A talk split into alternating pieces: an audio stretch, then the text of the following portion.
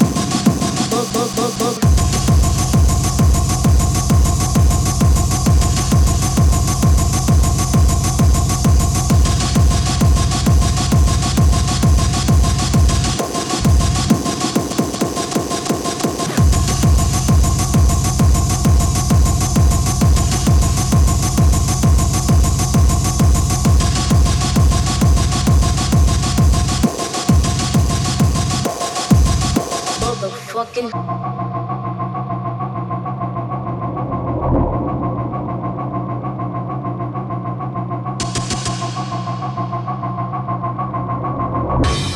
wanna be a motherfucking hustler.